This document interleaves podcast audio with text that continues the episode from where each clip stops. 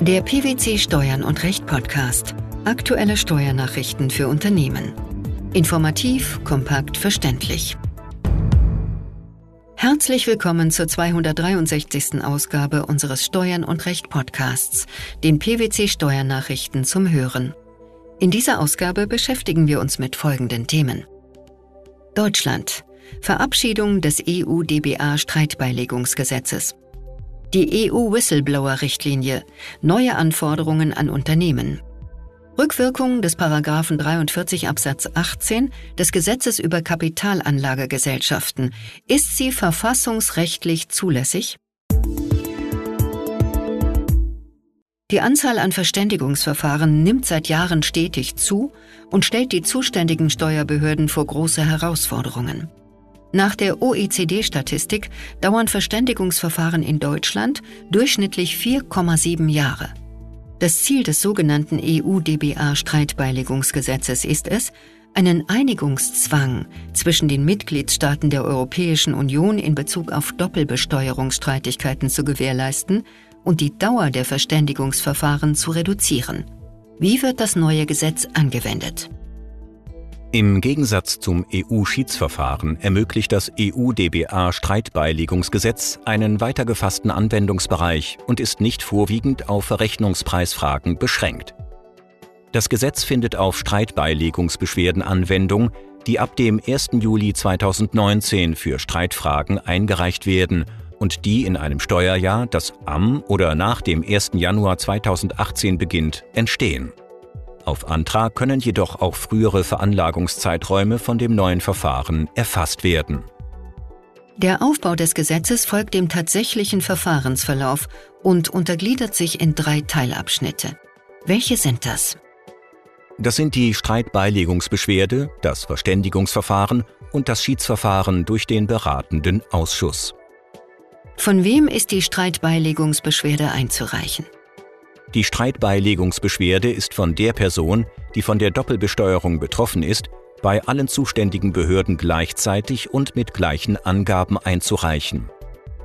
Als betroffene Person versteht man jede nach einem einschlägigen Doppelbesteuerungsabkommen zwischen der Bundesrepublik Deutschland und einem anderen Mitgliedstaat der Europäischen Union ansässige Person sowie jedes Unternehmen eines Mitgliedstaats im Sinne des Übereinkommens vom 20. August 1990 über die Beseitigung der Doppelbesteuerung im Falle von Gewinnberichtigungen zwischen verbundenen Unternehmen.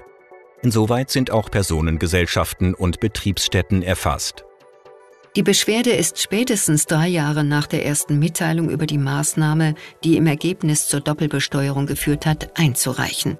Wie verläuft die Prüfung? Binnen drei Monaten nach Eingang der Beschwerde kann die zuständige Behörde um ergänzende Informationen ersuchen. Das Bundeszentralamt für Steuern hat als zuständige Behörde der Bundesrepublik Deutschland innerhalb von sechs Monaten nach Eingang der Streitbeilegungsbeschwerde die Entscheidung über ihre Zulassung oder Zurückweisung zu treffen. Andernfalls gilt die Beschwerde als zugelassen. Einer Zurückweisung kann die betroffene Person durch Antrag auf Einberufung eines sogenannten beratenden Ausschusses begegnen, wenn nicht alle beteiligten Staaten die Beschwerde zurückgewiesen haben. Wenn alle zuständigen Behörden der betroffenen Mitgliedstaaten die Streitbeilegungsbeschwerde zugelassen haben, sind die Behörden damit beauftragt, sie zu lösen. Wie verläuft das folgende Verständigungsverfahren? Ab Zugang der Mitteilung über die Zulassung der Beschwerde durch die zuständigen Behörden der betroffenen Mitgliedstaaten beträgt die Einigungsfrist zwei Jahre. Diese Frist kann um ein Jahr verlängert werden. Sobald die zuständigen Behörden der betroffenen Mitgliedstaaten innerhalb der Frist eine Einigung darüber erzielt haben, wie die Streitfrage gelöst werden soll, gilt diese Einigung für die Behörde als verbindliche und für die betroffene Person als durchsetzbare Entscheidung. Was passiert, wenn keine Einigung erzielt werden kann? Wenn die zuständigen Behörden innerhalb der Einigungsfrist keine Einigung darüber erzielen können, wie die Streitfrage gelöst werden soll, werden dem Antragsteller die Gründe des Scheiterns unverzüglich mitgeteilt, sodass dieser die Einsetzung eines beratenden Ausschusses beantragen kann.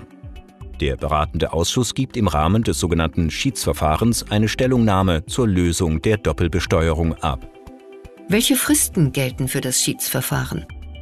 Die betroffene Person hat den Antrag auf die Einsetzung des beratenden Ausschusses schriftlich und innerhalb von 50 Tagen, ab dem Tag der Mitteilung über die fehlende Einigung, zu stellen. Der beratende Ausschuss gibt seine Stellungnahme dann innerhalb von sechs Monaten nach seiner Einsetzung ab. Diese Frist kann um drei Monate verlängert werden. Wie läuft das Schiedsverfahren ab?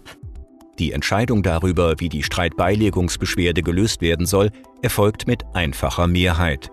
Wenn keine Mehrheit zustande kommt, entscheidet die Stimme des Vorsitzenden.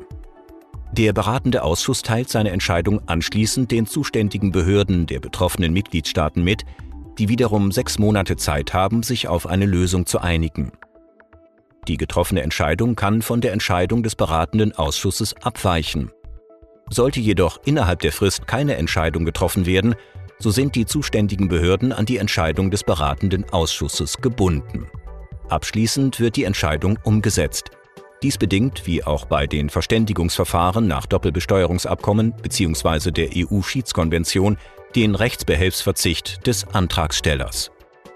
Welchen Fortschritt bringen die neuen Regelungen? Mit dem nun in nationales Recht umgesetzten EU-DBA-Streitbeilegungsgesetz wird neben den Verständigungsverfahren und Schiedsverfahren nach Doppelbesteuerungsabkommen und EU-Schiedskonventionen ein weiteres Verfahren zur Beseitigung von Doppelbesteuerung innerhalb der Europäischen Union geschaffen. Durch die einheitlichen Verfahrensvorschriften werden künftig voraussichtlich die Anwendung vereinfacht sowie Doppelbesteuerungsstreitigkeiten schneller beseitigt. Am 16. Dezember 2019 ist die sogenannte Richtlinie zum Schutz von Personen, die Verstöße gegen das Unionsrecht melden, kurz EU-Whistleblower-Richtlinie in Kraft getreten. Zentrales Anliegen der Richtlinie ist ein verbesserter Schutz von Whistleblowern, also Hinweisgebern, die Verstöße gegen das EU-Recht melden. Die Umsetzung der Richtlinie durch den nationalen Gesetzgeber hat bis zum 17. Dezember 2021 zu erfolgen. Welche Neuerungen kommen damit auf Unternehmen zu? Unternehmen erwarten nach der Richtlinie folgende Neuerungen. Erstens. Es gibt die Pflicht zur Einrichtung eines internen Meldesystems. Zweitens. Verstöße gegen das EU-Recht müssen gemeldet werden. Drittens. Hinweisgeber haben die Wahl zwischen interner und externer Meldung. Und viertens. Whistleblower erhalten Schutz vor Repressalien und Schadensersatzanspruch. Nehmen wir zunächst Punkt 1. Für welche Unternehmen gilt die Pflicht zur Einrichtung eines internen Meldesystems? Unternehmen mit mehr als 50 Mitarbeitern und jegliche Unternehmen der Finanzdienstleistungsbranche haben die Pflicht, ein internes Whistleblowing-System einzurichten. Kommen wir zu Punkt 2, den zu meldenden Verstößen. Für welche Bereiche sind Whistleblower-Systeme zu schaffen? Über die Whistleblowing-Systeme sollen Hinweise über Verstöße gegen das EU-Recht in einer Vielzahl von Bereichen wie Verbraucher- und Datenschutz, öffentliches Auftragswesen, Finanzdienstleistungen, Geldwäsche, Produkt- und Verkehrssicherheit, nukleare Sicherheit, öffentliche Gesundheit gemeldet werden können. Faktisch werden Whistleblowing-Systeme darüber hinaus auch zur Entgegennahme von Hinweisen bezüglich Verletzungen des nationalen Rechts genutzt werden. Punkt 3 betrifft den Hinweisgeber. Wem soll er Verstöße melden? Hinweise sollten grundsätzlich zunächst an einen internen Meldekanal des Unternehmens erfolgen. Der Hinweisgeber kann sich jedoch auch direkt extern an die zuständige Behörde wenden. Erst nach einer erfolglosen Meldung mittels interner und/oder behördlicher Meldewege soll der Verstoß offengelegt, das heißt gegenüber der Öffentlichkeit, insbesondere gegenüber den Medien, bekannt gemacht werden. Wir schließen mit dem vierten Punkt, dem Schutz des Whistleblowers. Was legt die Richtlinie hierzu fest? Hinweisgeber sollen vor negativen Folgen des Meldens von Missständen geschützt werden. Dies umfasst den Schutz vor arbeitsrechtlichen Maßnahmen wie Kündigungen und Gehaltskürzungen oder auch Diskriminierungen oder Mobbing. Daher sieht die Richtlinie unter anderem eine prozessuale Beweislastumkehr zugunsten des hinweisgebenden Arbeitnehmers vor. So muss beispielsweise im Falle eines arbeitsrechtlichen Prozesses künftig der Arbeitgeber beweisen, dass die Kündigung eines Whistleblowers keine Repressalie für die erfolgte Meldung des Whistleblowers darstellt. Zudem sind angemessene und abschreckende Sanktionen für Personen oder Unternehmen vorgesehen, die Meldungen be- oder verhindern, Vergeltungsmaßnahmen gegen Whistleblower vornehmen, mutwillige Gerichtsverfahren anstreben oder die Identität des Whistleblowers offenlegen.